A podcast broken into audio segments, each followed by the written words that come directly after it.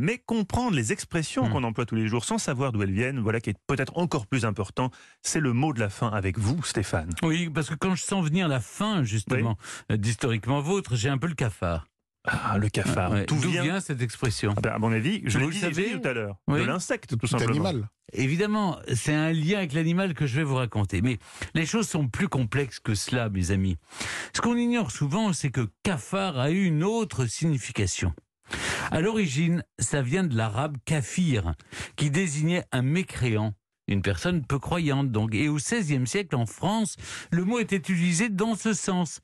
Sachant que Dieu est lumière, les personnes qui évoluaient dans les ténèbres ont été surnommées donc les cafards. Mhm. Tout comme les insectes qui fourbent, grandissent dans les coins sombres, humides et agissent de façon sournoise. Le verbe cafarder venant finir de brosser un portrait péjoratif de l'expression.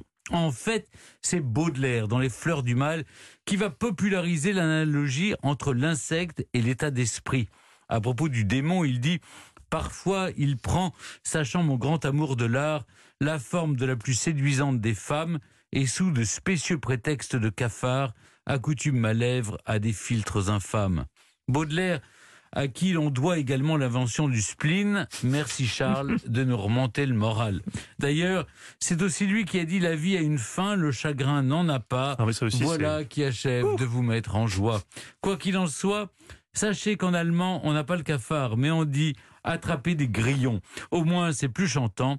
Et en Roumanie, on dit être tombé dans un puits à mélancolie. Voilà une autre belle perspective.